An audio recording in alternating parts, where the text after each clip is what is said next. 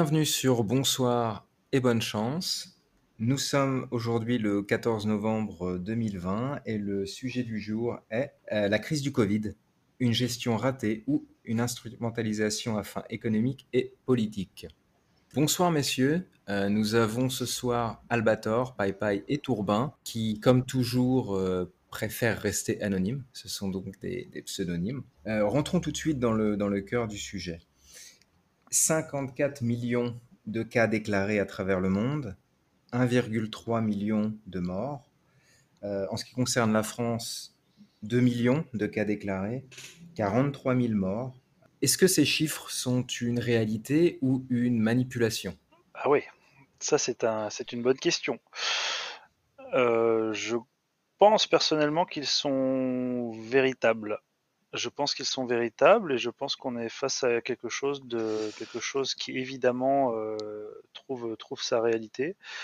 Euh, après, il faut faut pas céder peut-être au, relativisme. Il y, a, un certain nombre de personnes qui nous parlent d'un nombre de décès qui serait relativement euh, qui serait pas si important que ça finalement sur des sur des sur des structures très très massives comme des pays ou des continents mais on est quand même sur euh, l'équivalent de deux avions de ligne par jour qui tombent du ciel en France gratos. Donc c'est effectivement, à mon avis, assez grave. Mais comme on va le voir peut-être dans ce débat, ça n'est pas une position partagée par tout le monde.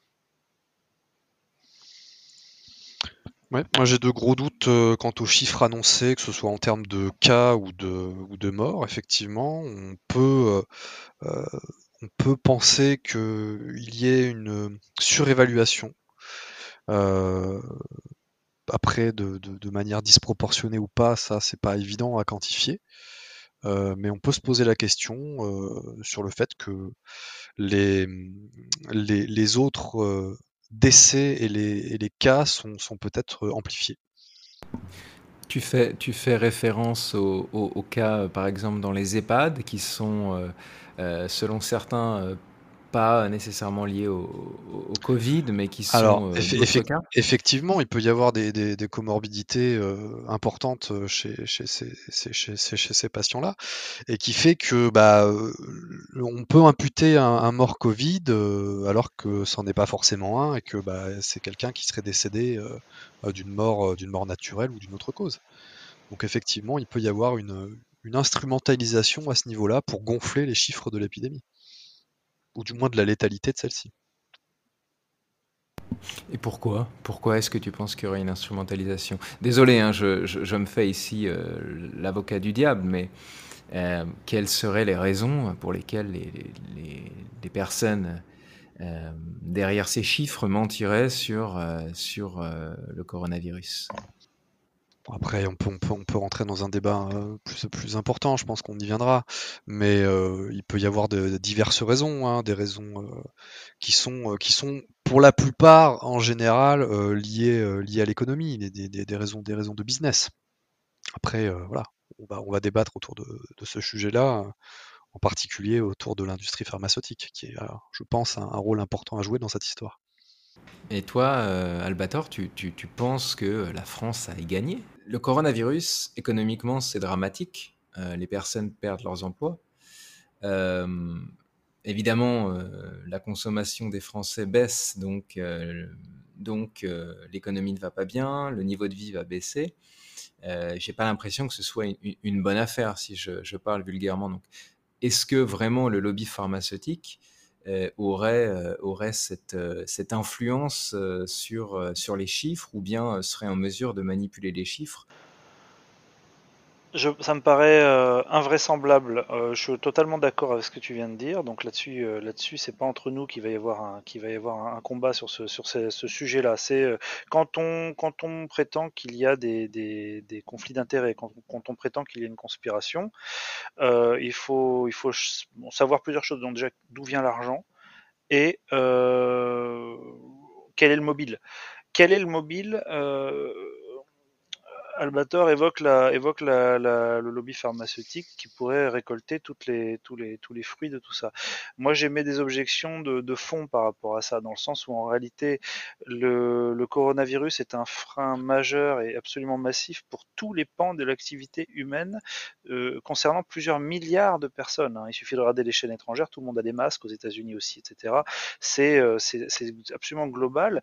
Et donc, de manière euh, synchronisée, si vous me permettez, ça fout la merde partout en même temps. Et ça limite le, business. Or, nous sommes dans, un, nous sommes dans une société qui, base tout sur le, sur le, sur le business, euh, bien avant l'humain, il va falloir l'assumer. Et donc, euh, à ce titre, enfin l'assumer, pas l'accepter, mais en tout cas en avoir conscience. Et à ce titre-là, il n'y a pas plus grosse épine dans le pied d'un système basé sur le, sur le commerce que, euh, que le, le, le, le, Covid. Alors, le lobby, même le lobby pharmaceutique en lui-même, Big Pharma pourrait être, entre guillemets, s'entraver lui-même parce que les consultations pour les autres pathologies ont diminué, euh, les, et donc les détections et les prescriptions et donc les prises en charge médicamenteuses. Donc, ce qui gagnerait d'un côté avec d'hypothétiques vaccins ou médicaments qui ne sont pas encore là ou, ou à peine, euh, sur des échelles qui sont de millions, mais qui, qui, ne couvriraient pas l'ensemble des, des, des, pathologies qui, elles, sont mises euh, entre guillemets en arrière-plan et en suspens. Hein, les interventions chirurgicales suspendues, consultations suspendues, détection de cancer suspendues. Tout ça, ce sont potentiellement des, des mannes, hein, si on devait parler de manière cynique, qui qui perdent, enfin qui sont aussi perdus par Big Pharma. Voilà pourquoi personnellement je ne, je, n'arrive pas à, comprendre d'où viendrait, d'où viendrait, quel serait le mobile, qu'est-ce qu'il y aurait à gagner. Hmm. Il y a peut-être une question d'opportunisme aussi là-dedans. Peut-être que la situation a dégénéré et que c'était peut-être pas prévu comme ça au départ, ou peut-être que peut-être que ce virus a une origine animale, que c'est peut-être que l'humain est intervenu. Le problème c'est qu'on on peut pas savoir. On n'a pas de, de, réelle certitude par rapport à ça. Une petite fuite dans un, dans un labo de Wuhan, est-ce que c'est c'est envisageable C'est quelque chose de plausible selon vous? C'est envisageable, tout à fait. Une fuite euh, volontaire ou involontaire, ça après. Là, on est effectivement dans, dans, le, dans, le, dans, le, dans le complotisme pur et dur, sachant que c'est quelque chose qui a priori n'est pas vérifiable et, euh, qui ferait appel à des, à des, à des, des, scénarios de, de, de de, science-fiction ou de film de thriller. Donc, mais pourquoi pas? C'est pas impossible. Mais comment comment le savoir Comment le vérifier? Et j'avoue ne pas avoir la, réponse. C'est un, sujet intéressant que j'aimerais un petit peu développer. Des scientifiques ont, ont confirmé euh, qu'il existe euh, chez les chauves-souris euh, ce virus depuis 40 ans, ou presque 40 ans. Alors, il s'appelait pas le Covid, mais cela dit, on, confirme que même si ce n'était pas exactement le même, il en était très proche. Et en fait, le, SARS avec le SARS-CoV-2 était extrêmement proche de celui-ci. Donc, ces scientifiques sont évidemment dans l'idée que des, des mutations, euh, des mutations de laboratoire ont été effectuées pour différentes raisons et que ça aurait, euh, que ça aurait fuité. maintenant, est-ce que, est que la Chine aurait été en mesure de, couvrir cette erreur ou bien est-ce que au niveau international, tout le monde aurait, ou les, grands dirigeants, les têtes pensantes ou, autres, auraient eu tout intérêt à, camoufler cette erreur? Je pense qu'avant de, avant de rentrer un petit peu plus loin dans le débat, il euh, faudrait quand même recentrer deux ou trois petites choses, notamment au niveau des chiffres et puis notamment au niveau du comportement du virus. Euh, déjà, pour commencer sur les chiffres, il faut savoir que quand on regarde les données sur les maladies et les données sur les épidémies, euh, en général, ce sont des données qui sont collectées sur des, sur des années et des années, sur des décades, des fois sur des, sur des siècles.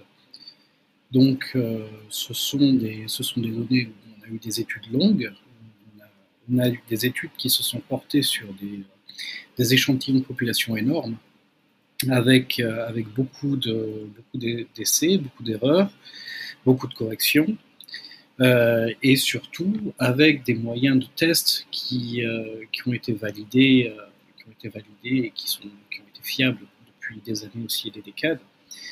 Et là, on se retrouve face à une épidémie il y a très très longtemps qu'on n'a pas eu au niveau mondial une épidémie comme ça.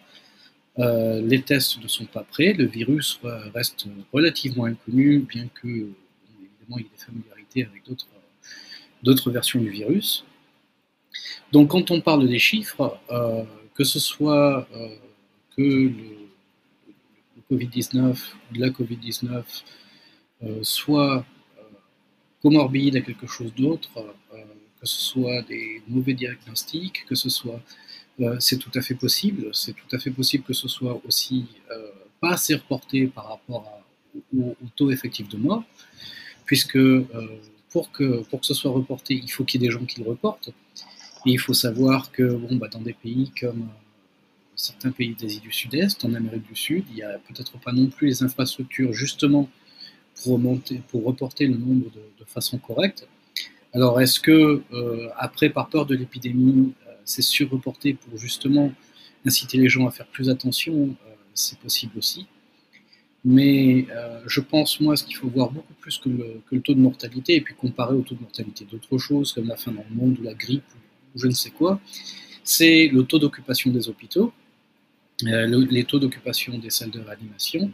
C'est-à-dire que pendant qu'on traite des gens qui ont Covid plein les poumons, et ben, comme disait Modo, c'est donc c'est donc des cancers qui ne sont pas traités, c'est donc des opérations qui ne sont pas faites, c'est des transplantations qui ne trouvent, qui trouvent pas de donneur, et ce genre de choses, qui ne trouvent pas de donneur, qui en trouvent mais qui ne peuvent pas, s'effectuer.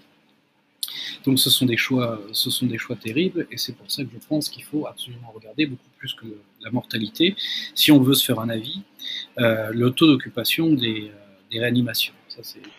Euh, si je peux, si je peux t'interrompre là-dessus, est-ce que cette information, le taux d'occupation à l'hôpital, l'impossibilité de traiter les autres, cas médicaux, en dit plus sur la, gravité du virus ou sur la gravité de, l'état de notre système de santé en France? Les deux. c'est un virus qui surcharge des services qui devraient être beaucoup plus ouverts. Euh, il y aurait probablement moins de surcharge si, si les services étaient mieux traités. Bon, maintenant, euh, en, regardant l'état des choses, euh, maintenant tout de suite, avec les moyens qu'on a, on voit qu'on n'est pas prêt à faire face à une épidémie, mais on voit aussi que c'est cette épidémie qui déclenche la crise. Donc c'est euh, vraiment, c'est vraiment une cause et un effet, c'est vraiment emboîté si tu veux. Bon, et puis l'autre chose que je voulais dire à propos du virus, pour, pour, pour, résumer un petit peu comment ça marche, hein, un virus, ça va s'introduire dans une cellule, ça va copier ça va copier, on va dire, son code génétique. Je je vais pas faire une notion de virologie, déjà parce que je suis suis pas virologue, mais euh, pour ce que j'ai lu et pour ce dont je me souviens euh, de ce que j'ai, de ce que j'ai appris, parce que la biologie c'était un gros hobby pour moi à une époque. Euh, donc ça, va transmettre son code génétique dans une cellule, mais il faut pas voir ça comme des, comme des, des maçons ou des ouvriers qui vont, qui vont aller envahir une usine et puis qui vont aller changer les pièces. Tout ça, ça se passe dans une espèce de soupe. Euh, évidemment, il y, a des, y, a des, bandes ARN qui vont, euh, et des bandes ADN qui vont se retrouver coupées-collées, copier-coller, tout ce, genre de saloperie. Mais euh, quel que soit le type du virus, il y a de toute façon des chances de mutation, des chances de mutation spontanée qui ne sont pas introduites par les laboratoires. le virus de la grippe, par exemple, mute tous les ans et c'est pour ça qu'il y a des il y a des vaccins euh, qui, euh, varient tous les ans, ça c'est une chose. Et euh, c'est aussi pour ça, par exemple, que maintenant au Danemark, on voit une mutation qui, qui maintenant a sauté de l'homme alors je crois que c'est les visons, hein, c'est des, des, des, de visons voilà, qui, sont, qui ah, tout à fait. Après, les, après les pangolins, c'est les visons? Bon, après les pangolins, c'est les visons. Voilà, faut pas manger de visons. J'aimerais, j'aimerais juste euh, rebondir sur, euh, sur la discussion que vous aviez, Tourbin et, et Pai Pai. Euh, je trouve ça très intéressant, cette, cette situation de taux d'occupation des hôpitaux, qui en fait sont liés aux dommages. c'est des dommages collatéraux, c'est-à-dire qu'aujourd'hui, on, est, on a une surcharge liée à une nouveauté. Moi, j'appelle ça une nouveauté, une nouveauté virale. Si ça avait été la chiasse irlandaise ou ou euh, je sais pas une, une rougeole euh, brésilienne, peu importe. Euh, concrètement, est-ce que ça aurait changé euh, la situation? Et, et, Tourbin l'a dit euh, un petit peu d'une manière un petit peu plus formelle que moi, mais au final, est-ce que ces, ces, impacts collatéraux à travers le monde n'auraient pas été évités si le système de santé avait été très largement supporté ces 20 dernières années? Alors déjà en France, je pense qu'à mon avis les, Français n'ont pas compris. Je pense qu'ils ont cru que c'était une épidémie de chasse quand tu vois la gueule des rayons de PQ, mais sinon, sinon, ouais. Enfin, le, problème du système de santé français, c'est qu'on avait un système de, qualité, l'un des meilleurs au monde il y a une vingtaine d'années, et qu'il a été, euh, il a été démantelé petit à petit comme, euh, comme tous les services publics dans, la foulée. Donc euh, aujourd'hui, les services de réa, ils sont, ils sont saturés tous les hivers en fait, de par l'épidémie de grippe les épidémies de grippe. Et donc là, avec le Covid en plus, forcément, on arrive à un taux qui est, relativement monstrueux. Mais sur la année 2018, je crois qu'ils ont supprimé 4000 lits. donc à peu près 40, 30 ou 40% de, ce qu'on a aujourd'hui. Quoi. Donc ça se passe de commentaires. Quoi. Il est là, par contre, le saccage de l'hôpital public en France est largement documenté, prouvé, prouvable. Et les, nombreux gilets jaunes étaient, en fait des gilets blancs. et donc il n'y a, aucun, a aucun doute là-dessus il est évident que si on met quelqu'un en slip sur un ring alors que alors qu'il y, a, quelque chose de sévère qui arrive en face de lui, il est moins armé que, que s'il avait les équipements normalement appropriés. Donc oui, il est, il est de la responsabilité politique des, des casses budgétaires des dernières années, probablement au service du, du remboursement de la dette, euh, que, que ce virus, que l'on ait été moins, moins, moins alerte pour, pour s'occuper de ce virus. Cela étant dit, je présume quand même que dans la communauté scientifique et médicale internationale, quand une nouvelle euh, quand une nouvelle pandémie, quand un nouveau virus arrive, euh, c'est pas jour de fête et euh, il y, a, nécessairement besoin de faire connaissance, malheureusement. Hein, J'emploie le sarcasme, mais on arrive sur quelque chose qu'on connaît pas, on arrive sur quelque chose qui est potentiellement donc ce qu'on connaît pas, la nature humaine fait qu'on en a peur et, et besoin d'apprendre. Et d'ailleurs, on apprend encore, on sait, sait toujours pas tout. Quand on regarde les actualités, on apprend progressivement des choses. Il découvre des choses, par exemple, le taux de viralité chez les enfants et, les, les publics à risque et les groupes sanguins qui attrapent plus ou moins que l'autre. Donc on continue d'apprendre dessus. On n'a toujours pas encore euh, officiellement de vaccin, bien que hum, quel est, quel est ce, ce, groupe qui a, qui a deux doigts? C'est Pfizer, je crois, qui a, qui a deux doigts, qui a trouvé un, antivirus qui serait efficace, enfin, un vaccin qui serait efficace à, 90%. toujours est-il que le, il est possible aussi, au-delà de, au-delà de, de présumer d'un grand complot massif, euh, est-ce qu'il est ne serait pas plus logique et plus rationnel de penser à une grande incompétence de masse aussi et peut-être à une réaction de panique, euh, pensant peut-être dans les tout débuts à affronter une nouvelle forme de, grippe espagnole ou je ne sais quoi et voulant, voulant, euh, voulant mettre tout le monde à l'abri en, cas, de, en cas de, gros pépins et de, avec cette imprévisibilité lié à, lié à l'émergence d'une nouvelle maladie. Moi, je crois plus en de l'incompétence publique et peut-être un, excès de zèle euh, qu'un grand complot. D'ailleurs, bon, bah, évidemment, derrière, c'est derrière le débat d'aujourd'hui, il y a la, thématique du complot. Rappelons, rappelons aussi que là, au moment où on parle, 14 novembre, depuis deux jours à peu près, euh, circule euh, de manière très massive et très coordonnée, très, très étrange à mes yeux aussi, ce fameux documentaire Hold Up qui est, euh, euh, terrible, horrible, infâme, et qui pourtant euh, est largement inondé dans tous les médias. Bon, pour, pour chier dessus évidemment, mais vous savez ce qu'on dit dans la, com et dans la pub, hein, qu'on parle de moi en mal ou en bien, l'important c'est qu'on parle de moi.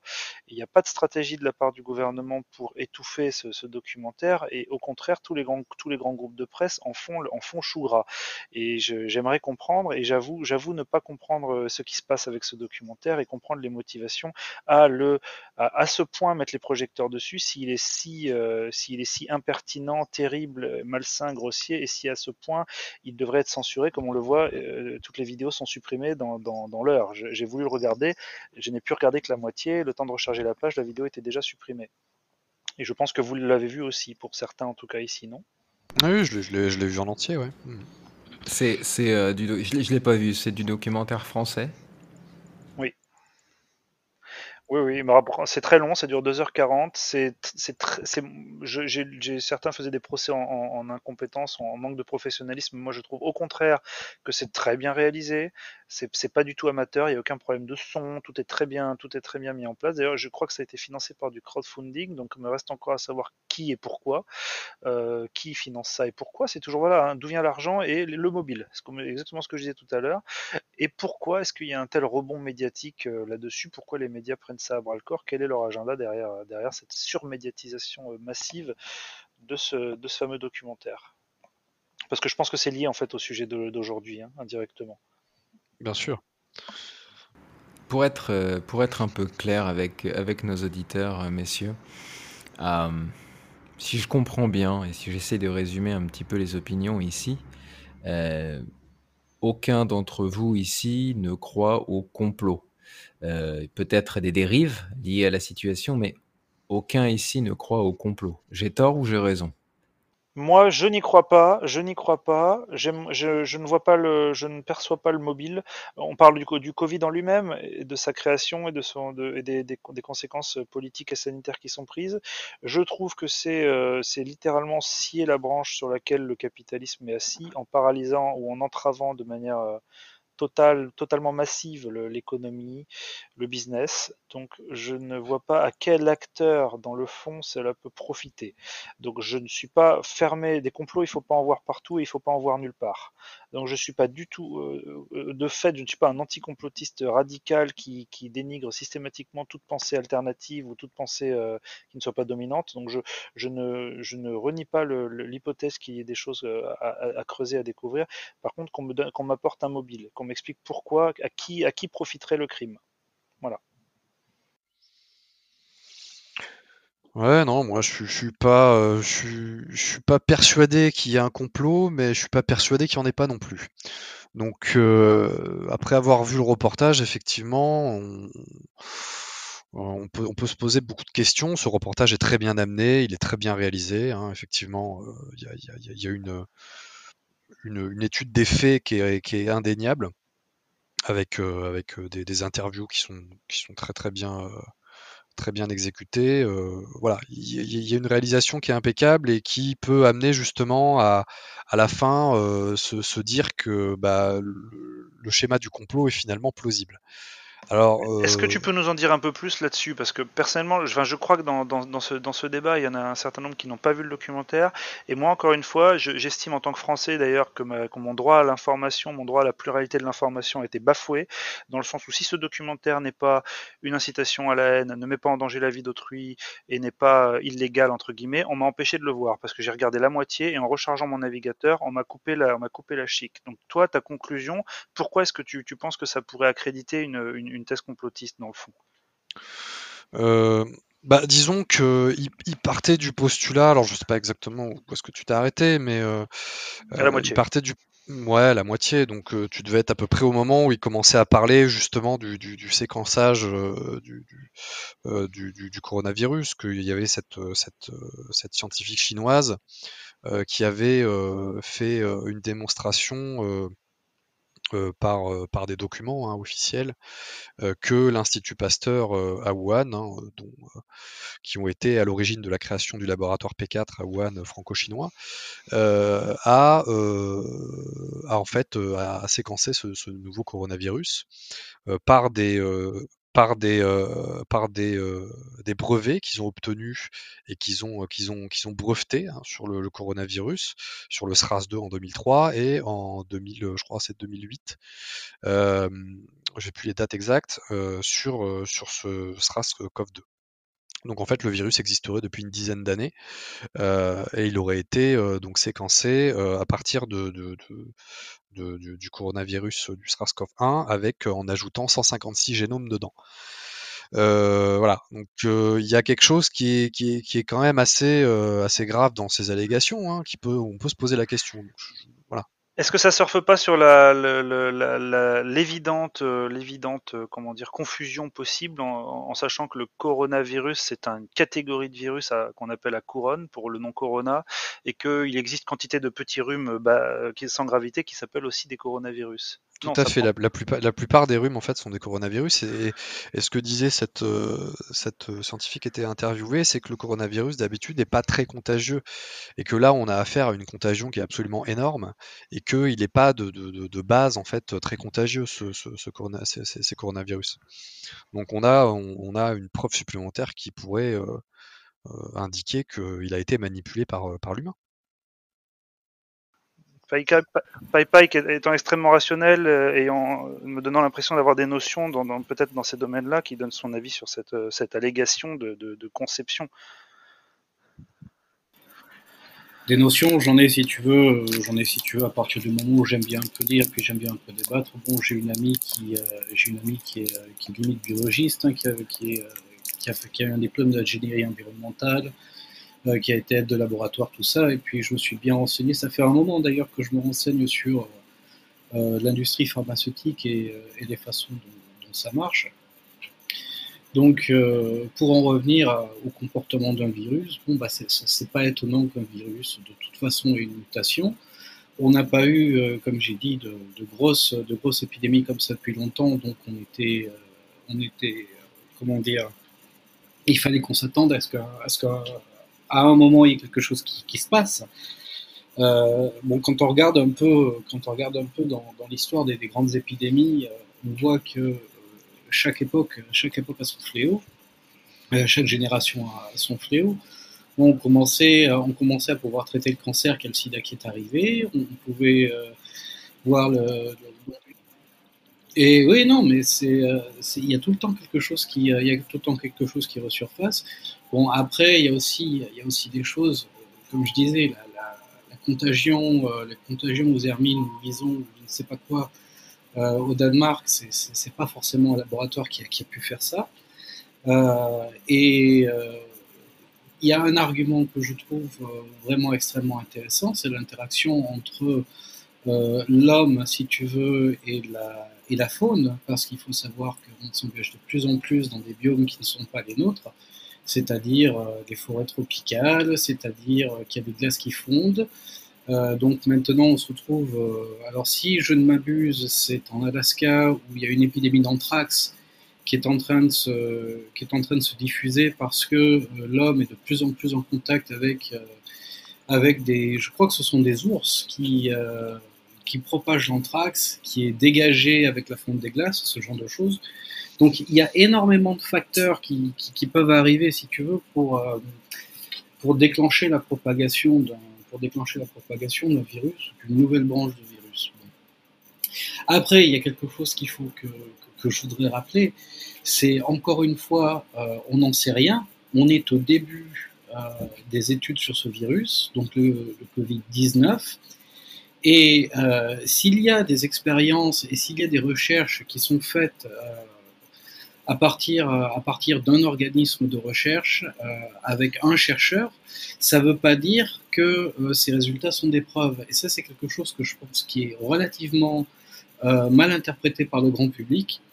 À, partir du moment où il y a une vérité scientifique qui se déclare, ça veut dire que c'est une vérité scientifique qui est euh, reproductible. Alors, je sais pas, c'est comme ça qu'on dit en français. Je, pour rappel, je vais à l'étranger depuis 15 ans. reproductible, c'est correct comme, mot, oui. Voilà. Donc, euh, c'est une, une vérité qui est reproductible. Donc, si tu, as les, si tu as les mêmes conditions, si tu as les mêmes facteurs, tu arrives au même résultat. Voilà. Et pour euh, arriver à ce genre de choses, eh ben c'est un, un processus qui est, qui est très long parce qu'il faut justement des, euh, des échantillons euh, expérimentaux, donc des échantillons de, de, sujets qui sont relativement, relativement grands, que ce soit dans des, dans des études ou des méta-études après, pour, donc des études d'études hein, pour, pour des études méthodologiques et, ce genre de choses. Ensuite, on a les interprétations qui doivent être passées en revue. Euh, donc, il faut, tomber, il faut tomber sur un consensus non seulement sur les échantillons, mais sur les méthodes et aussi, euh, aussi sur les interprétations. Voilà. Par rapport, par rapport à ça, maintenant, on se trouve avec des organismes qui sont euh, relativement, on va dire, isolés les uns des autres. Il y a les premières méta méta, recherche, recherche méta, méta studies en anglais, qui commence à sortir sur quelques aspects du coronavirus, notamment l'efficacité de l'hydroxychloroquine, qui maintenant est démontré. le professeur Raoul. En tout cas, dans les. Ouais, le professeur Raoul, on ne va pas en parler, ça va me faire monter le sang. Ah bon, pourquoi? Pourquoi Pourquoi?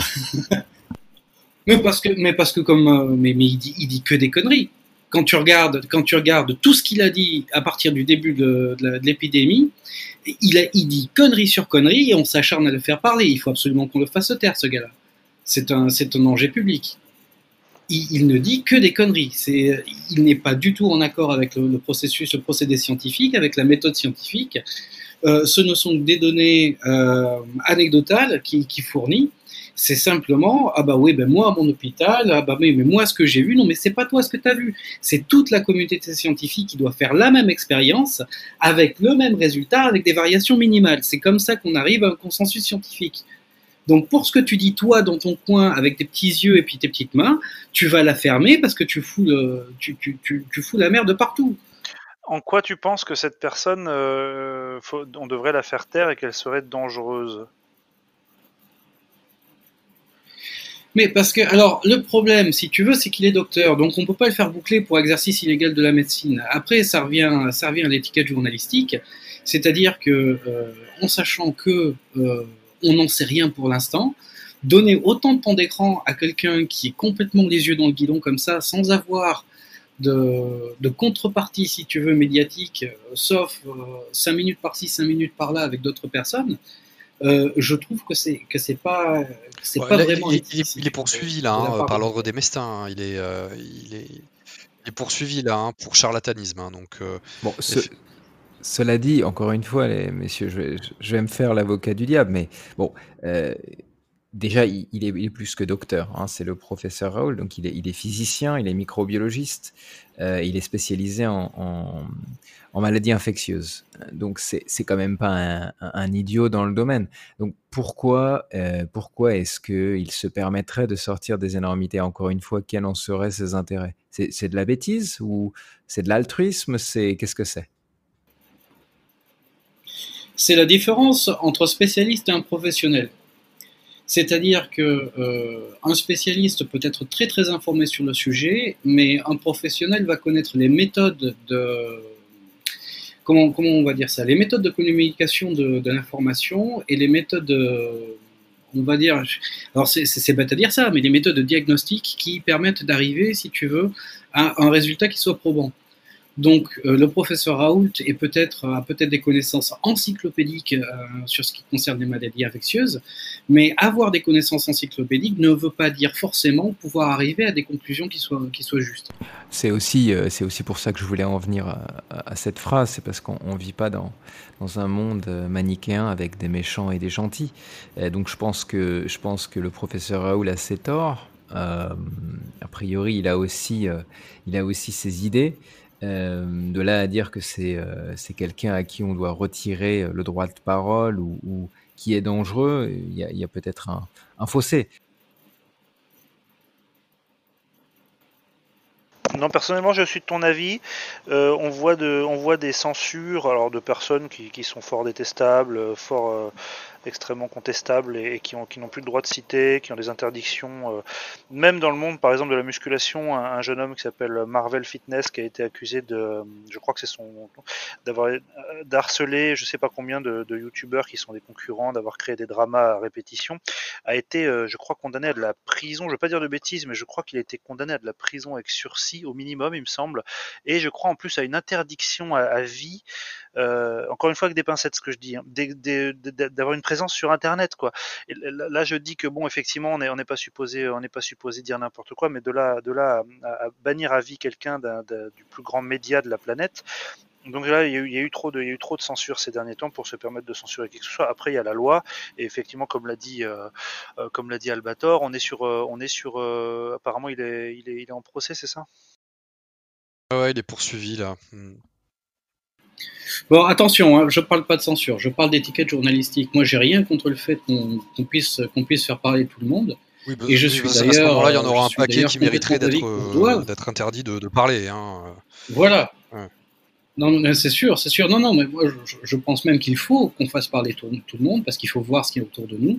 Il faut savoir ce que les gens pensent. Mais après, c'est surtout, euh, c'est surtout favoriser un temps d'écoute et un temps d'écran euh, par rapport à, par rapport à d'autres opinions qui sont tout aussi valides. Parce que là, on parle d'opinion. Attention, on parle pas de on parle pas de faits, on parle pas de consensus scientifique.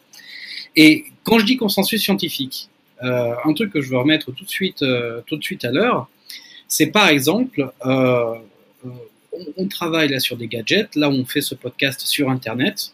Donc euh, ça, c'est la science. Hein, c'est la science qui a fait qu'on peut avoir un ordinateur, qu'on peut avoir un, téléphone portable. Il y a une méthode qui est faite pour, euh, pour, pour, fabriquer un processeur. Mettons un, microprocesseur. Si on utilise cette méthode, ça marche. C'est un fait.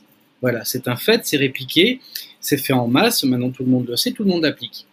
Mais à partir du moment où c'est pas encore comme ça, où c'est pas encore, euh, si tu n'as pas cette structure derrière une opinion, ça reste une opinion, ça reste une hypothèse. Voilà. Et lui, ce qu'il dit, c'est de l'hypothèse. C'est pas du fait, c'est pas du consensus, c'est de l'hypothèse. Il lui reproche en fait de, de, marteler comme vérité euh, quelque chose qui n'est pour l'instant pas vérifiable. Euh, c'est ça entre guillemets. Exactement.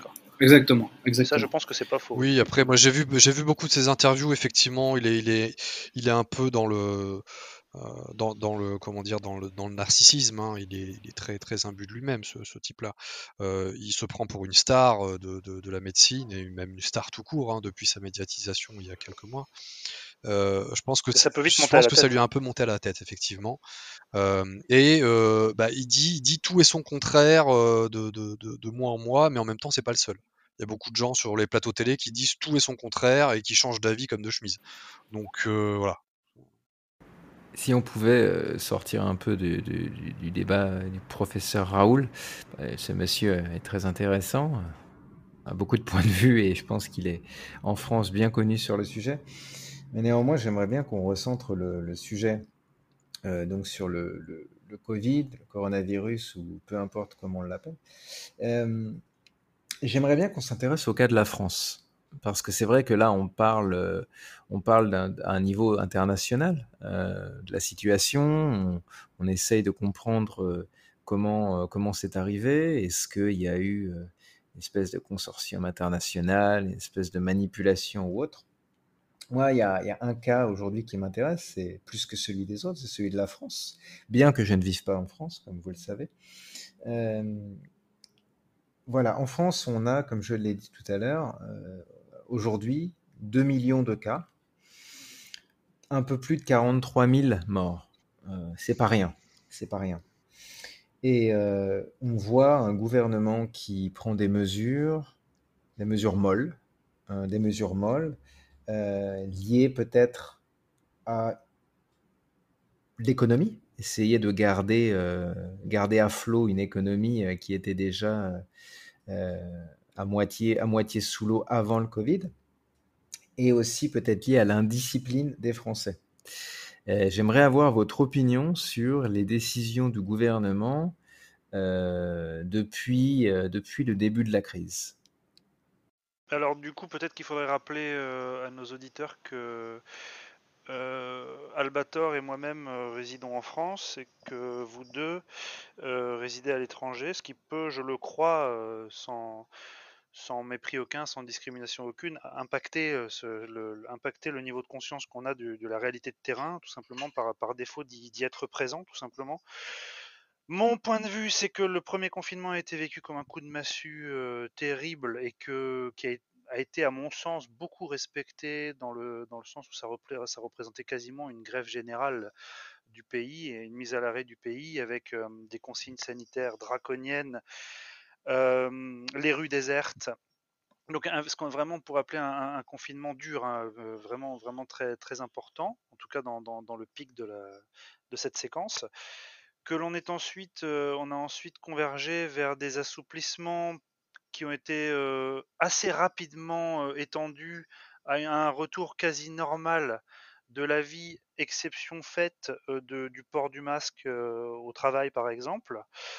On voit des exemples stricts, hein, ma salle de sport, ma salle de muscu, au début il n'y avait rien, après il y a eu sur un chapiteau dehors, après il y a eu à l'intérieur mais avec des bandeaux et des banderoles partout, tout le sol était quadrillé, on pouvait marcher qu'à tel endroit, il fallait des limite des chaussons en plastique euh, autour des, des baskets, enfin, c'était draconien. Et puis progressivement les, fioles, les tables avec les liquides hydroalcooliques ont disparu les uns après les autres pour revenir à une séquence quasiment identique à avant où euh, pour la forme il fallait simplement mettre le masque sur la bouche pour aller faire pipi, que ce que personne ne faisait ou presque et mettre du pchit un peu partout, mais un, retour à la normale. Et donc là, on a eu finalement une remontée en flamme des résultats d'infection et de détection.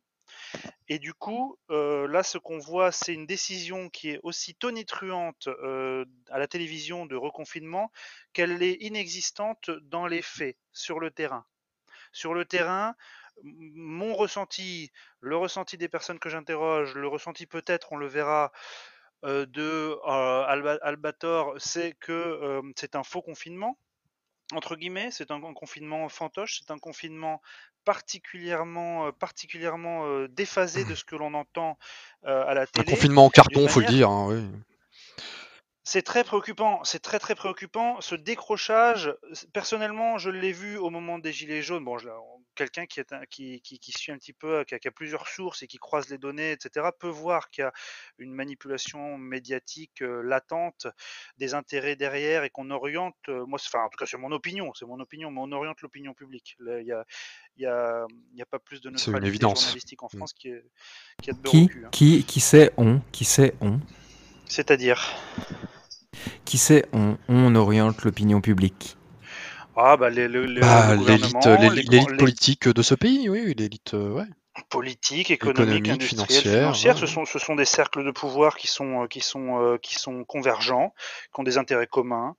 Euh, et là, effectivement, dès qu'on dit ça, on peut, on peut rapidement être catalogué de complotiste, alors qu'en réalité, en réalité, c'est du bon sens. Des personnes qui dînent ensemble, des personnes qui ont des intérêts communs, des personnes qui ont intérêt à orienter l'opinion publique dans un sens qui est arrangeant par rapport à leurs petites affaires. Pourquoi s'en priver? Au bout d'un moment, ce ne sont pas des, nonnes.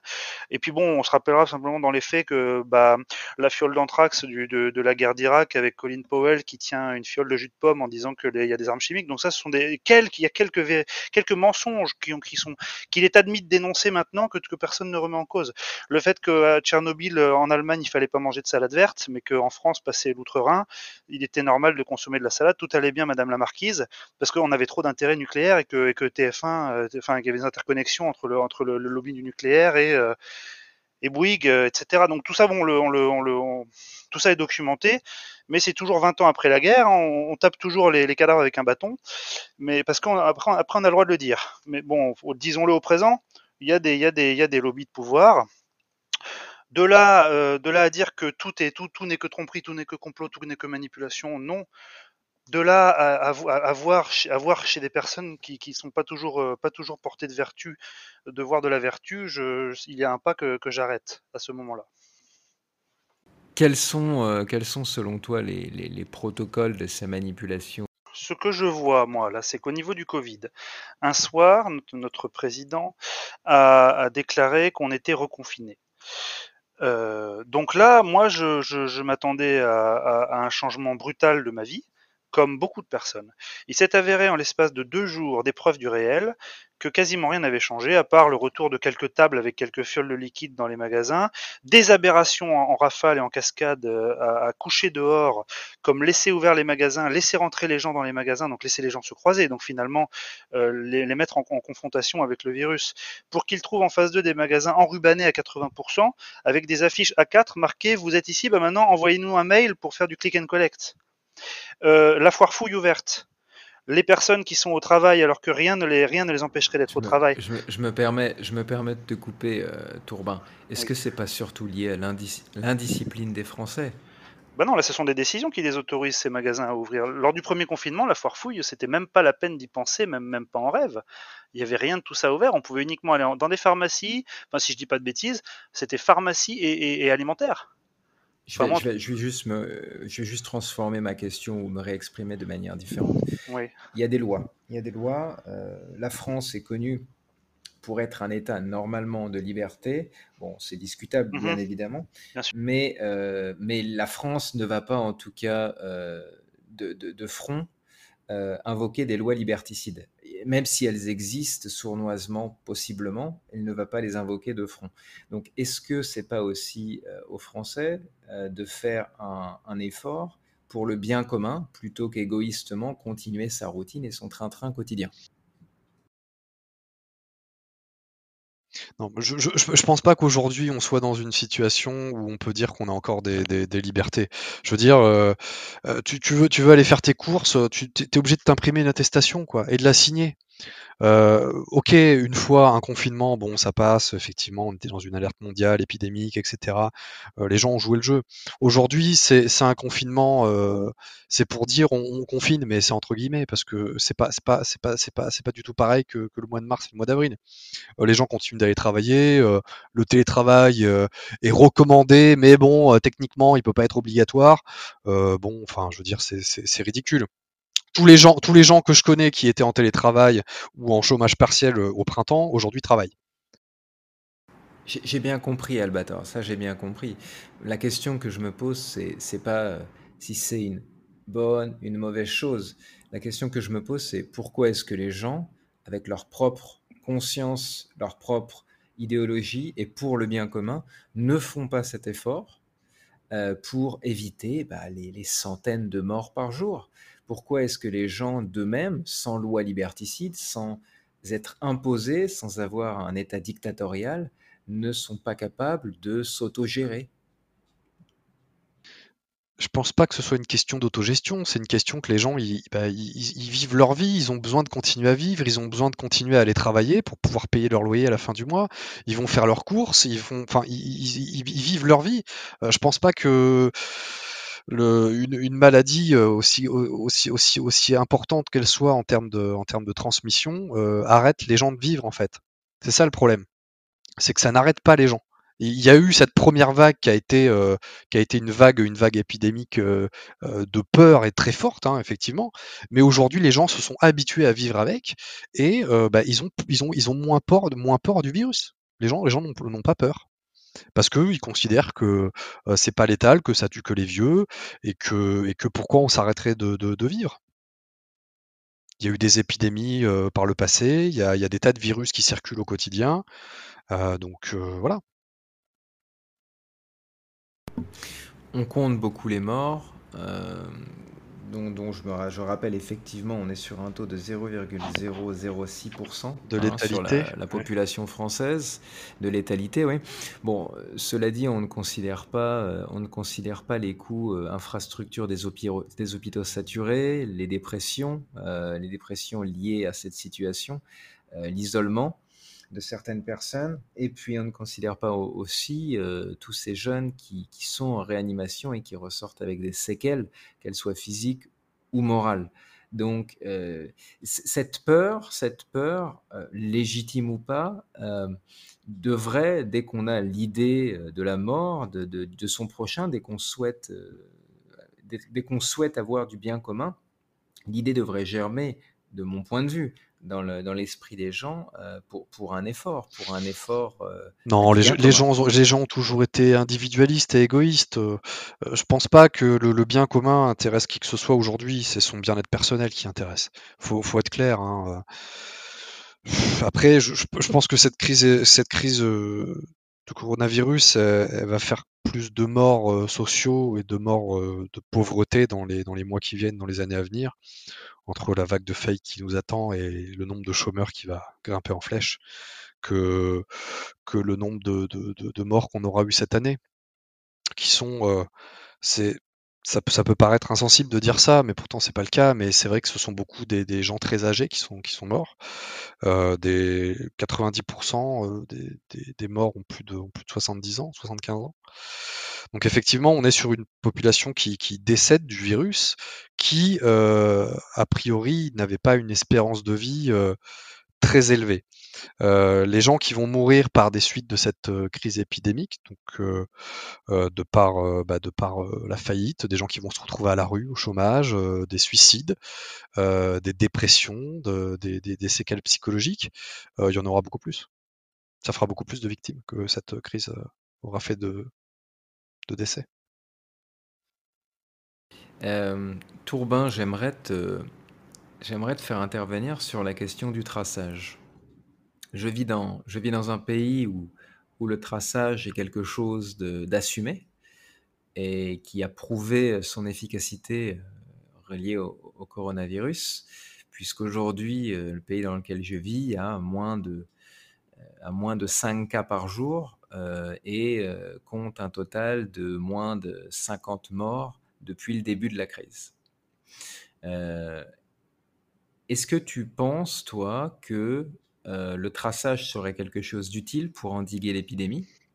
Ça, c'est la question numéro une. Et la question numéro deux, comment s'assurer que ce traçage ne continue pas après l'épidémie? Oui, donc euh, c'est une question qui est très intéressante, mais qui risque de nous faire déborder, euh, qui risque de nous faire déborder sur des considérations philosophiques et sur du hors sujet par rapport à la, problématique du, débat d'aujourd'hui. C'est pas grave, vas-y, vas-y. Pour, recentrer sur le sujet du, du traçage de la population, déjà, est-ce qu'il est prouvé que euh, c'est le traçage qui fait que ton pays soit en si bonne posture par rapport au Covid ou un ensemble de facteurs beaucoup plus nombreux et, subtils? Euh, je pense que oui, tu, as raison, c'est pas uniquement le traçage, c'est l'un des points névralgiques et, qui, a, a contrôlé et endigué l'épidémie. Il y a aussi le fait que la population est nettement inférieure à la population de la France. Hein. On, parle de, on parle de 10 fois moins. Oui. Donc, euh, on peut faire des rapports d'échelle aussi. Oui, il y a un rapport d'échelle qui est important et il y, a, un rapport aussi de passage. Euh, j'ai entendu récemment que euh, ce, qui, ce, qui, ce, qui, provoquait effectivement un fort taux de contamination, c'était que la France était un lieu de passage, était un, un, centre névralgique en fait en termes de tourisme, en termes de. C'est un carrefour. Donc forcément, si tu fermes pas les frontières, que tu continues à, avoir des touristes et que les gens ils partent en vacances dans les régions, etc., qui reviennent, forcément il y a un brassage de population qui est énorme et qui, qui, qui se contamine tout simplement. Pour reprendre sur le sujet du contrôle, en fait, il y a, un ratio, euh, visiblement, dans, presque dans tout ce que l'on serait porté à vouloir faire dans la vie, que ce soit de manière individuelle ou collective, et même si c'est pas, pas aussi facile à dire qu'à faire, il y a toujours un, ratio bénéfice-risque. Euh, bénéfice euh, entre guillemets. Et je n'ai jamais remis en cause l'efficacité du traçage. J'estime, je, je, pense, connaître la, la technologie probablement mieux que beaucoup, mais moins que certains, effectivement. Par contre, j'ai une approche qui est aussi, euh, entre guillemets, peut-être un petit peu sociale ou liée à un rapport avec le terrain et, comment dire, corrélée à, du réel et à de la prospective. Et ce que je vois, moi, c'est l'émergence de dystopies c'est l'émergence de, sociétés invivables. Euh, est-ce que, est que, tu peux expliquer dystopie pour nos auditeurs? La dystopie, c'est l'inverse de l'utopie, c'est-à-dire au lieu de se créer un, paradis un paradis collectif, on se crée un enfer collectif. Et moi, je crois que on est en train de, on est en train de se créer un, enfer collectif et que malheureusement, la, la nature humaine étant ce qu'elle est, la technologie, c'est quelque chose d'absolument extraordinaire tout comme pour, par exemple pourraient l'être les religions, et que malheureusement c'est dévoyé euh, pour, le, pour euh, principalement l'appât du gain, l'ego, le pouvoir. Certains ironiseraient en, en disant les putes et la coque, quoi, hein, quelque part, hein, ou les honneurs. Hein, ou la gloire. Et en fait, simplement, qu'est-ce qui, vers quoi ça nous amène l'apparition d'outils de, traçage, quels que soient les motifs, finalement, le terrorisme, euh, les, méchants, les méchants sur Internet ou les virus ce sont des protocoles, des procédures qui rentrent dans le cadre législatif, qui d'abord apparaissent sous forme de, protocoles d'urgence, d'état d'urgence, etc., qui sont ensuite progressivement infusés dans le droit commun et qui y restent. C'est très lent. Et donc c'était euh, Benjamin Bayard qui est. je vous recommande les vidéos de Benjamin Bayard. C'est quelqu'un d'exceptionnel et euh, qui le disait euh, fort mieux que moi. Il expliquait l'émergence de ces lois, notamment liberticides par rapport aux libertés sur Internet expliquer qu'en fait, euh, on a, les gouvernants pouvaient agir euh, face à leurs euh, concitoyens comme des gosses qui testent leurs parents, c'est-à-dire par poussées successives, proposer par exemple une grosse poussée de fièvre, c'est-à-dire une loi vraiment avec une grosse saloperie au milieu, quelque chose vraiment d'imbuvable, et de manière satellitaire, tout un tas de petites réglementations vraiment pas cool. Mais euh, ce qui va se passer, c'est lors de débats à l'Assemblée du vote ou du, non-vote de la loi, ou du fait que cette loi soit, euh, entre guillemets, caviardée, limitée, c'est qu'en fait, les gens vont faire ouf, oh là là, vous aviez vu la saloperie qui voulait nous faire passer? Ah, Ça a été rejeté, c'est bon. Oui, d'accord. Mais toutes les petites merdes qui, qui, qui gravitaient autour, elles se sont euh, infiltrées et elles ont, elles, été euh, acceptées. Donc ça, c'est un premier aspect de d'une stratégie visant à faire progressivement accepter des choses euh, par des poussées de fièvre qui, qui nous amènent finalement vers toujours moins de liberté. Et ça, moi, je, malheureusement... je, te, je, te, pousse, je te pousse un petit peu dans tes retranchements. Excuse-moi, hein, Tourbin. Il n'y a pas de souci. un tout petit peu dans tes retranchements. Euh, je comprends. Je comprends effectivement qu'on essaie de nous la mettre, de nous la mettre entière en gardant, en gardant cette idée du traçage sur le long terme. Euh, maintenant, est-ce que, euh, selon toi, il n'y a pas un temps pour l'assouplissement, euh, l'assouplissement de l'opinion de masse et un temps pour la révolution C'est-à-dire, est-ce que si aujourd'hui activer le traçage permettrait d'avoir beaucoup moins de morts et beaucoup moins de cas, est-ce que ce serait quand même pas une bonne chose ponctuellement? Si j'avais la conviction, en, réalité, que les, percées liberticides euh, soient immédiatement et humblement rejetées euh, du cadre législatif une fois la, pandémie terminée, je dirais oui, mais je suis convaincu du contraire.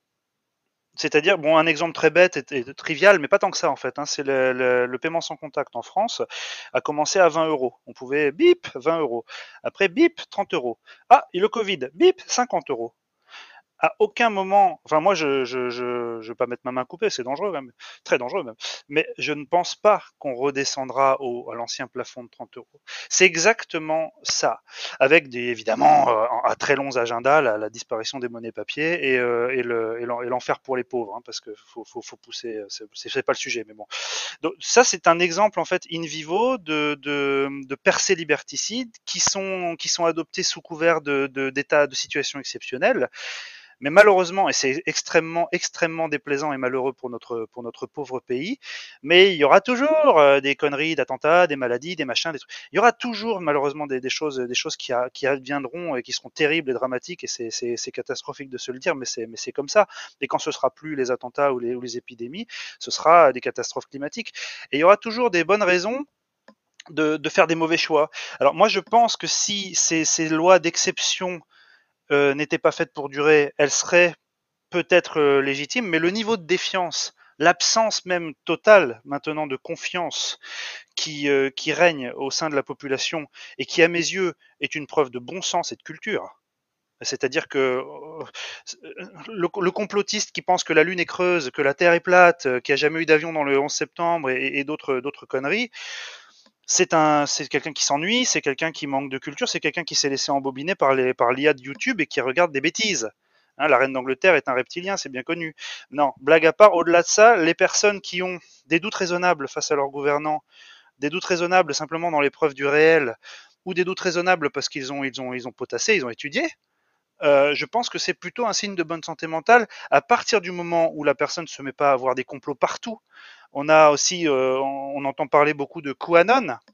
Euh, QAnon, c'est le méta-complot. Le méta-complot, mais derrière, il semblerait que ce soit des, des aficionados de bouche. Enfin, j'en sais rien. je, dois dire que QAnon, je veux pas trop me lancer sur le sujet parce que euh, C'est un Philippin qui élève des porcs, apparemment, qui a, tout, qui mais vraiment. Hein.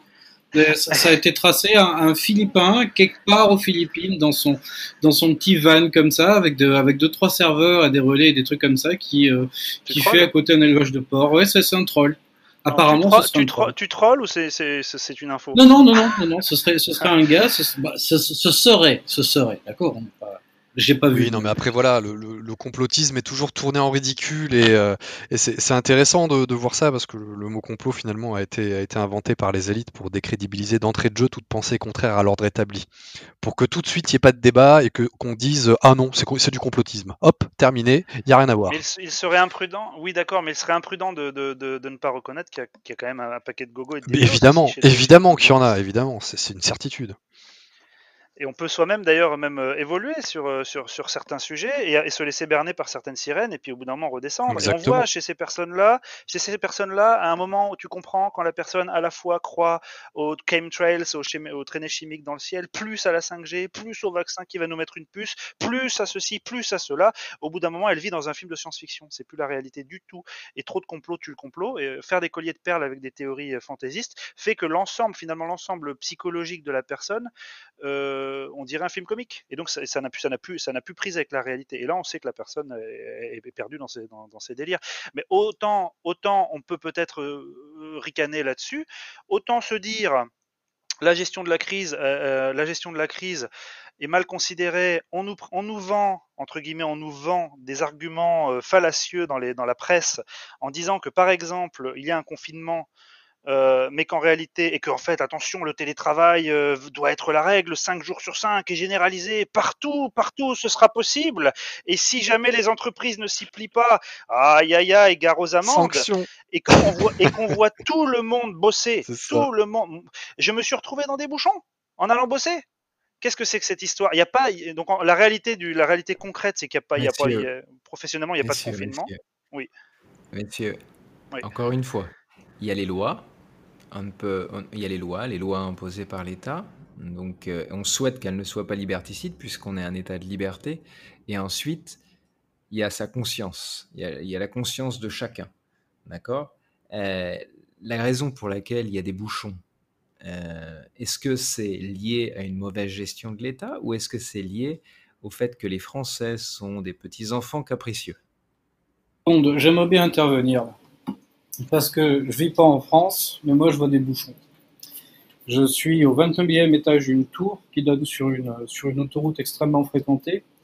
Et euh, quelle que soit la période de la journée, euh, c'est un, un flot incessant de voitures qui vont dans un sens et dans l'autre. Et euh, je vis dans un pays qui, depuis, depuis, je sais pas, pas trop longtemps, depuis l'année dernière, n'est plus un pays en voie de développement, mais est un pays développé. Donc c'est juste, voilà, sur la limite. Il y a plein de choses à prendre en compte par rapport à ça. Euh, la première chose, c'est que, euh, comme, euh, comme, comme Tourbin et, Albator l'ont dit, des fois, il ben, faut aller bosser. On n'a pas le choix, on n'est pas tous dans une industrie qui nous permette de faire du télétravail déjà d'une. Et de deux, si notre patron nous dit, bah écoute mon grand, tu te pointes ou t'es viré, et bah vu qu'on a une famille à nourrir, euh, bah faut aller nourrir la famille. Donc ça, c'est absolument dégueulasse. Il n'y a, pas, pas d'autre mot. Bon, après, il y a la partie complot. La partie complot, il faut bien comprendre que euh, en dix ans, pendant, durant ces dix dernières années, euh, notre communauté mondiale sur Internet s'est débrouillée à complètement flinguer euh, la notion de confiance. On ne peut plus faire confiance à quoi que ce soit qui soit publié, que ce soit des écrits, que ce soit des vidéos. Il devient extrêmement difficile. Alors peut-être que ça l'a toujours été, hein, euh, et, que euh, vu qu'on n'avait pas assez d'informations, euh, on pensait pouvoir mieux faire la, la, part des choses. Mais depuis dix ans, on ne peut plus croire en rien. Et ça, ça ne, s'arrête pas là, puisque même les sources qui sont, qui sont normalement prises comme des, sources très très réputées, notamment les journaux, les journaux médicaux, euh, en viennent à publier des trucs qui sont, qui sont absolument ineptes. Tu vois, j'ai vu, euh, j'ai vu circuler un papier comme quoi euh, la 5G justement pouvait donner le coronavirus.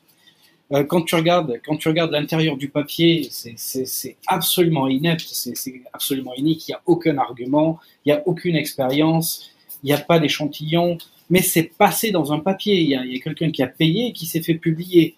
Voilà. Donc, euh, J'ai pas, j'ai pas compris. bah, il y y y y a des, il y a des papiers scientifiques, il y, a, il y a des revues scientifiques, comme par exemple The Lancet et des, des choses comme ça, donc qui, euh, qui euh, justement, il y a, oui, oui, le- l'article du Lancet. Alors, ouais, ouais. Mm. voilà, qui étudient des méthodologies, qui, euh, qui, font, qui font des choses bien, qui des fois se gourrent, comme euh, avec le cas des, euh, des données d'Australie qui, qui ont été fournies par une, par une boîte qui faisait des cryptocurrencies avant de faire de la, euh, entre guillemets, médecine, d'accord? Bon, donc maintenant, les, informations s'éparpillent. Donc évidemment, c'est beaucoup plus facile de croire au complot parce que c'est quelque chose qui c'est quelque chose qui est aussi valide que le reste.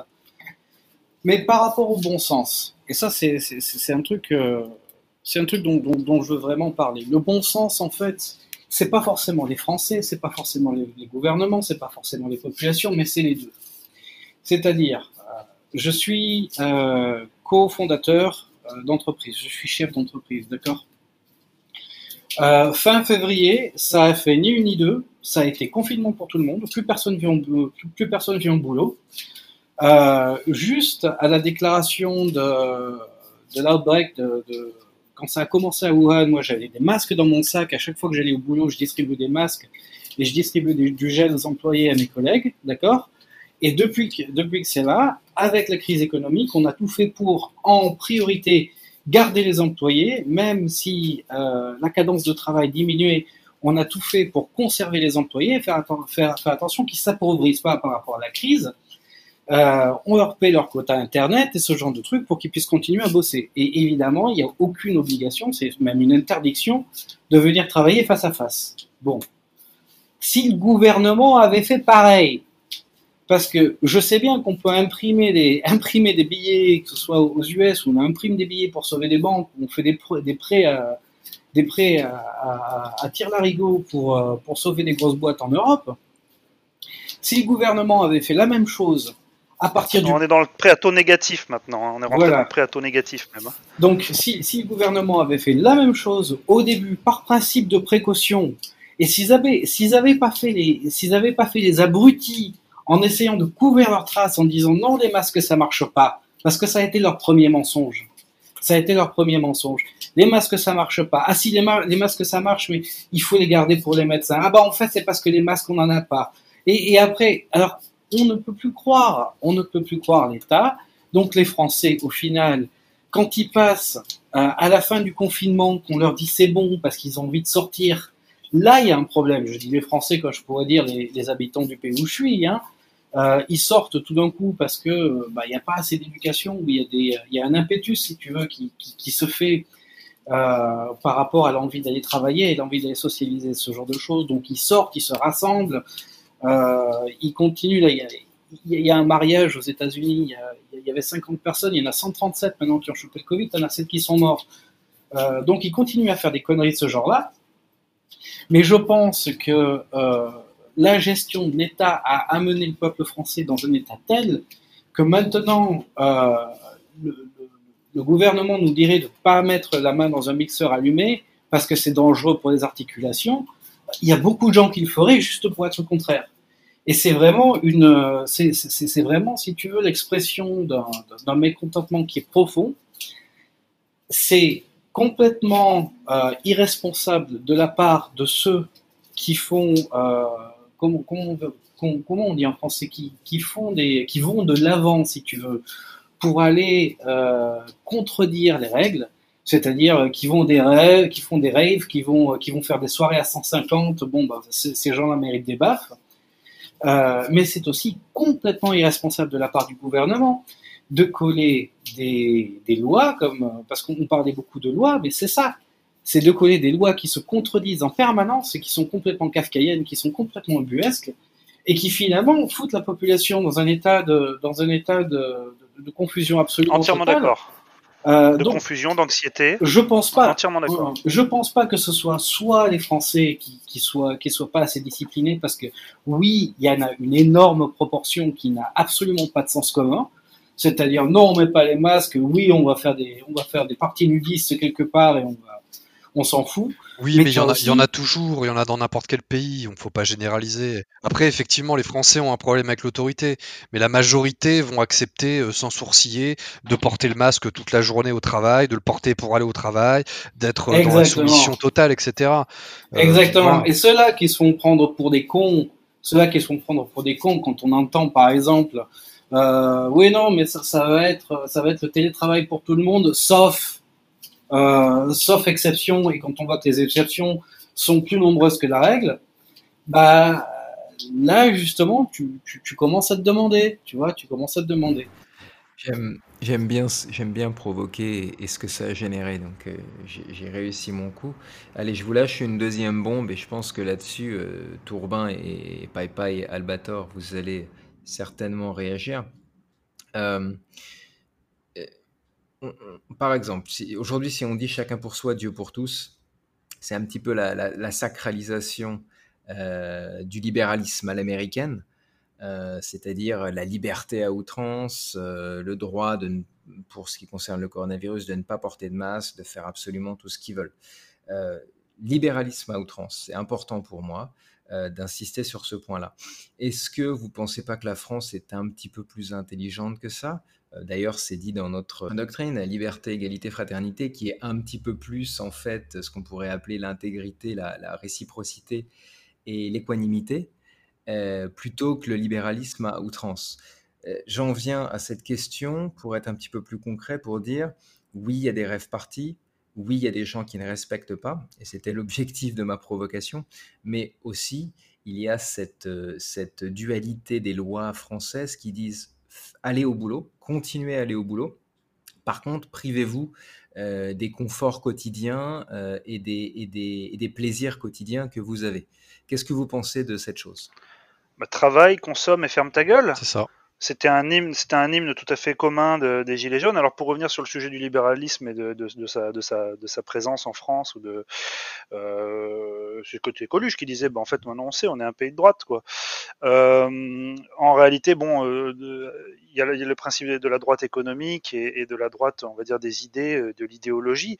Pour ce qui est de l'économie, on est un pays qui est en fait qui maintient un statut de, de, puissance avec, avec un fort état social, avec de très nombreux fonctionnaires, beaucoup d'aides, euh, un système par répartition euh, auquel personnellement je suis euh, extrêmement attaché, étant donné que je considère que l'espèce humaine a atteint un niveau d'intelligence et de, et de conscience collective lui permettant quand même de s'élever du niveau de l'animal, et que quand on arrive à s'élever au-delà du niveau de l'animal, on peut faire marcher des notions cérébrales telles que l'empathie, la compassion, le respect des plus faibles et leur droit à l'existence. Et donc ça, c'est ce que devrait défendre la France. La France, euh, c'est ce qu'elle devait défendre, c'est ce qu'elle a défendu, c'est ce qu'elle peut-être continue à défendre via via des via les APL, la prime d'activité, je ne sais pas, le, le RSA et compagnie, via une certaine forme de gratuité des études. Mais on voit ces choses-là être euh, euh, rongé euh, comme une comme comme comme une petite souris gratterait lentement et patiemment autour de la meule. Et en fait on sent très bien que ce système ce système par répartition basé sur du bon sens humain et un certain un certain respect des valeurs et du et du, et du droit du droit à autrui d'exister est largement largement en train de se fendiller largement en train de se menacer. Et la, position française moi c'est un désastre dans le sens où effectivement on est à la croisée on est à la convergence des crises et on a à la fois des crises euh, maintenant qui, juste pour être clair juste pour être clair donc pour toi euh, même s'il n'y a pas de, théorie du complot pour toi euh, le Covid dans l'État a quand même eu sa part d'instrumentalisation en France pour essayer pour essayer de faire, de, faire un, un, français un petit peu plus modelé en mode travail, métro, boulot, dodo, en gros. Oui, je pense qu'on a sacrifié. Euh, moi, j'estime qu'on sacrifie. Enfin, je ne suis pas médecin. Je ne suis pas médecin. Je n'ai, je n'ai. S'il faut, euh, là, il, il, commence à parler là tout récemment euh, dans la presse de déclin de, de, du nombre d'épidémies, etc., et d'une, d'une, d'un début de commencement d'amélioration. Donc, je suis pas médecin. Je suis pas là-dessus. Je peux rien prédire.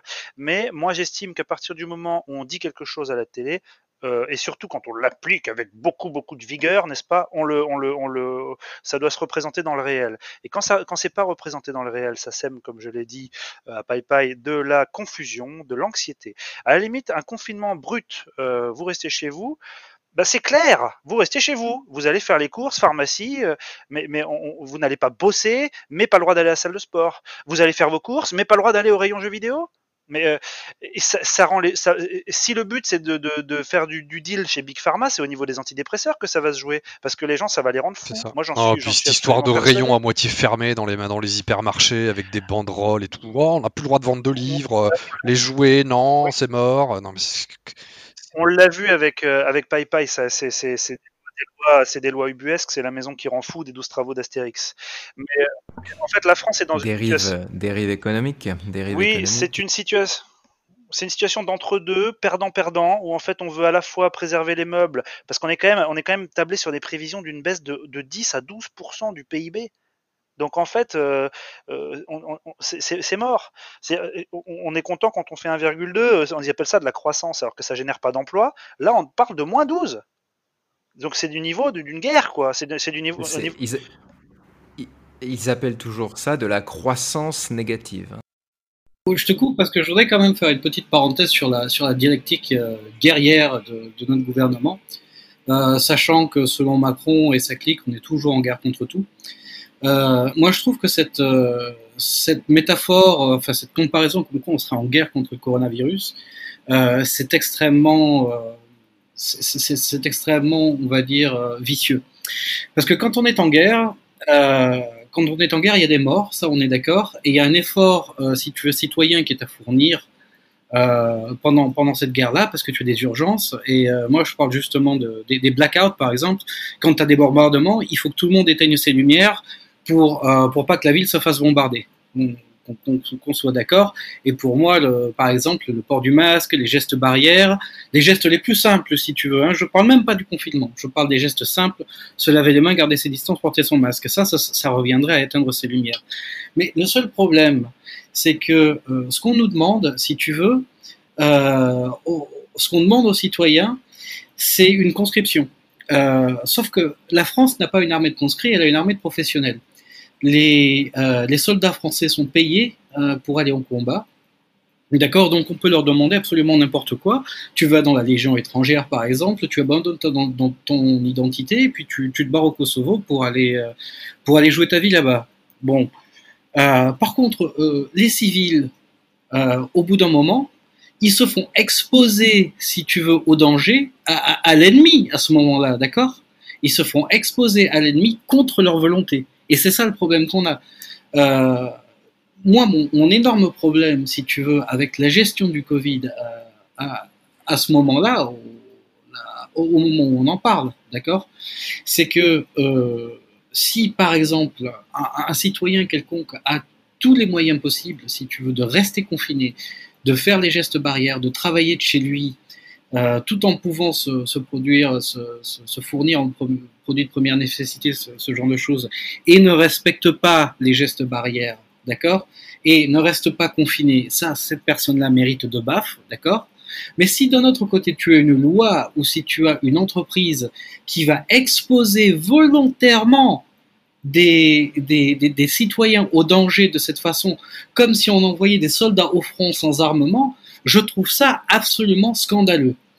Donc, euh, c'est, je pense aussi euh, cette rhétorique guerrière qui amène à des lois à des lois complètement néfastes qui nuit au petit commerce, qui nuit aux restaurateurs, qui nuit Nous n'avons pas en France en ce moment de politique d'entraide et de politique de cohésion sociale qui soit basée sur un principe de précaution, un principe de sécurité et un principe de bon sens pour les citoyens, mais nous avons un, plaquage et replaquage et re-replaquage de mesurettes qui sont faites en fait à faire de l'audimat et à essayer de remonter la, casse à faire du à faire du damage control sur la politique du gouvernement. Et c'est ça, je pense, qui, fout tout le monde en l'air en ce moment.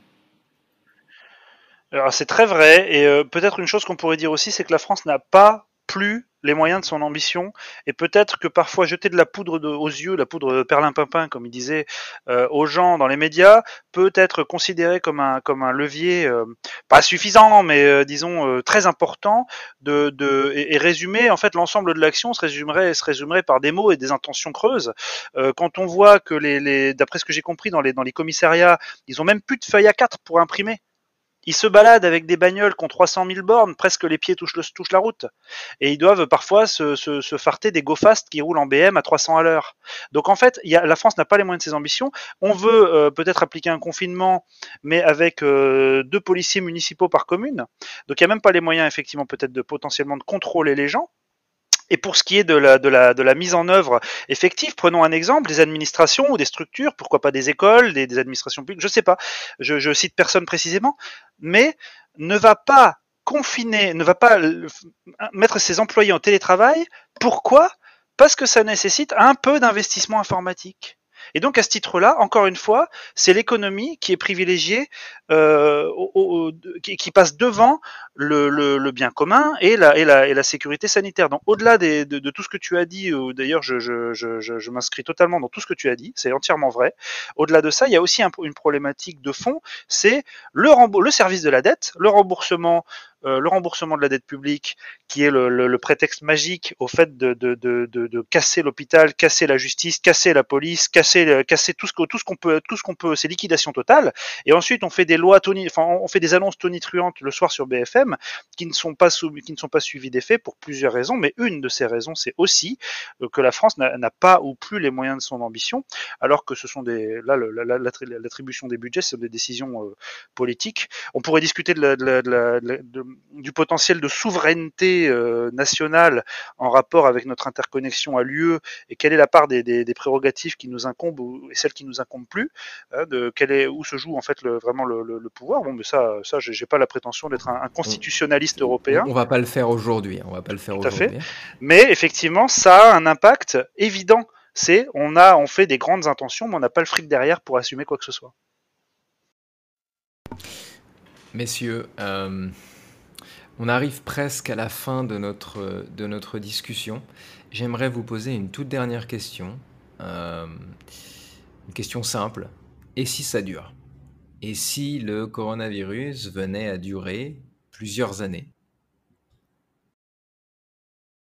Déjà, c'est pas souhaitable. Espérons que ça s'arrête un jour, parce que bon, euh, vivre de cette manière-là, en étant confiné tous les six mois, euh, en ayant des restrictions euh, sur à peu près tout et n'importe quoi, je pense que c'est pas c'est pas gérable pour la plupart d'entre nous. Euh, mais si ça dure, mais si ça dure, qu'est-ce qu'on fait? bah, Si ça dure, qu'est-ce qu'on fait? Je, je, je, Le problème, c'est que j'ai pas la réponse. qu'est-ce qu'on fait? On pourra faire quoi à notre niveau? On pourra, on pourra continuer à se plaindre, on pourra, mais ça changera rien, parce que c'est pas nous qui faisons les lois. Donc forcément, déjà, on sera obligé de, se soumettre à, l'autorité de notre pays, et puis, euh, puis on ferme à notre gueule. Qu'est-ce que on, on, on, continuera à faire ce qu'on fait aujourd'hui, à obéir. Et tout en étant de plus en plus pauvre, hein, parce que là, la barre des 10 millions de Français euh, sous le seuil de pauvreté va être franchie l'année prochaine, en fin d'année là. Si, le nombre de cas ne réduit pas au travers des mois, peut-être une année de plus, est-ce que euh, vous, dans votre vision des choses, vous seriez plus enclin à accepter euh, des lois ou des situations plus liberticides? Est-ce qu'on aura le choix? De toute façon, on n'aura pas notre mot à dire sur ces lois. Donc ça revient au même. Moi, crois, je crois que ce serait catastrophique pour les pouvoirs en place, dans le sens où le, le, le, il faut bien comprendre ce qui se passe en France. En France, on s'est tapé euh, deux ans de gilets jaunes avant, une pandémie mondiale qui a mis le pays à l'arrêt complètement. Euh, je crois que le français, le français un peu révolté, le français revendicatif a un double désespoir sur les épaules. En tout cas, moi, c'est ma perception de la chose. C'est que s'il va manifester, on peut peut-être lui crever un œil si on est de mauvaise humeur. Euh, donc c'est assez compliqué d'assumer qu'en fait on n'est pas un pays de liberté tant que ça et qu'en en fait il est maintenant dangereux d'aller manifester en France et qu'il y a eu des centaines et des milliers de blessés, d'éborgnés, de mains arrachées, de personnes humiliées, emprisonnées pour rien ou parfois pour des évidemment pour des délits ou des choses graves. Mais en tout cas on sait et on sent et on voit que le niveau de liberté euh, le niveau de liberté d'expression de revendication de manifestation a, dramatiquement baissé et je pense que je, je, faudrait voir le, le, les observateurs, je les ai plus en tête, mais les observateurs internationaux. Euh, bonjour la dégringolade, le pays de la, le, pays de la, liberté, mon cul. On est, on est effectivement dans une, dans une descente aux enfers de, ce point de vue-là. Et en plus, on, on, se tape effectivement des gouvernants qui sont, qui sont incompétents. Alors qu'est-ce qui se passerait euh, si, moi je crois que sans être dans, dans, dans le monde médical, je pense que le scénario probable d'une prolongation prolongation dans la durée de cette, cette cochonnerie de, Covid serait euh, probablement des mutations euh, successives. D'ailleurs, malheureusement, l'exemple, le, le, je crois que c'est du Danemark avec les visons, pourrait pourrait être un mauvais indicateur en la matière. Mais bon, je pense que je pense que c'est un peu le scénario noir. Je n'y crois pas personnellement, mais je mais imaginons des mutations successives qui font que ce virus joue à cache-cache avec la communauté scientifique, joue à cache-cache avec les avec les vaccins disponibles et joue sur les joue sur les nerfs. Je pense que ce serait une catastrophe dans le sens où les Français sont déjà à bout après les gilets jaunes, où on voit qu'on n'est plus un pays de liberté, après la censure, après euh, l'émergence euh, la dominance, la domination pardon des GAFAM, après cette pandémie qui, même si paralyse le pays, c'est pas pour autant que euh, ça crée un grand bouleversement politique, parce que c'est ça aussi que pouvaient attendre potentiellement les gilets jaunes, c'était une maxi grève générale. Ils l'ont attendu. Bah, avec le Covid, on l'a eu. Qu'est-ce que ça change? Rien. Un appauvrissement général, une réduction des libertés. Donc en fait, est-ce que aller dans la rue est suffisant? Non. Est-ce qu'une grève euh, est-ce qu'une grève générale est suffisante? Non plus, en général. Donc en fait, c'est quoi la solution? Moi, ce qui me fait très peur, ce sont les, dégâts collatéraux d'une prolongation de cette crise-là, c'est-à-dire une explosion des suicides, des dépressions, euh, du désespoir, euh, sans parler des morts directes qu'on peut imposer brutement imputables au, Covid. Je pense que ce serait ce serait en fait une une épreuve d'endurance terrible, terrible pour les Français parce qu'il y aurait euh, probablement un pétage de plomb général en ayant déjà la connaissance et l'expérience de terrain du fait qu'en cas de guillemets pseudo révolte ou de manifestation un petit peu un petit peu brutale, ben on se casse les dents face à un appareil répressif qui est féroce et qui est bien en place. Donc ça crée, ça met les personnes au pied du mur. Ça mettrait, euh, si ça si ça se prolongeait, les personnes dans une situation euh, de, privation de liberté, de chômage de masse et de et de et de désespoir. Et ça, ça me fait très très peur. Ça, ça me fait même beaucoup plus peur que le, virus. D'ailleurs, on a des oncologues euh, qui expliquent que beaucoup beaucoup de personnes ne sont pas allées se faire dépister, par exemple, imaginons des, des des, polypes à gauche à droite, et que si s'il n'y avait pas eu le Covid, ils seraient allés six mois plus tôt, un an plus tôt, se les faire retirer et que ça n'aurait pas dégénéré et métastasé. Et donc, on est, on est face à une situation euh, qui est très préoccupante et il est tout à fait souhaitable pour limiter la casse qui est, qui est déjà là, que ça se, que ça se, que cette, cette, horrible affaire se termine au plus vite, quoi. Hein, c'est certain. Hein. Un, investissement massif dans les hôpitaux, par exemple, ce serait peut-être une, une équation mathématique intéressante, en tout cas pour les six prochains mois ou la prochaine année? Le fait que ça n'ait pas, le fait, le fait que ça n'ait pas lieu est un, est un, scandale.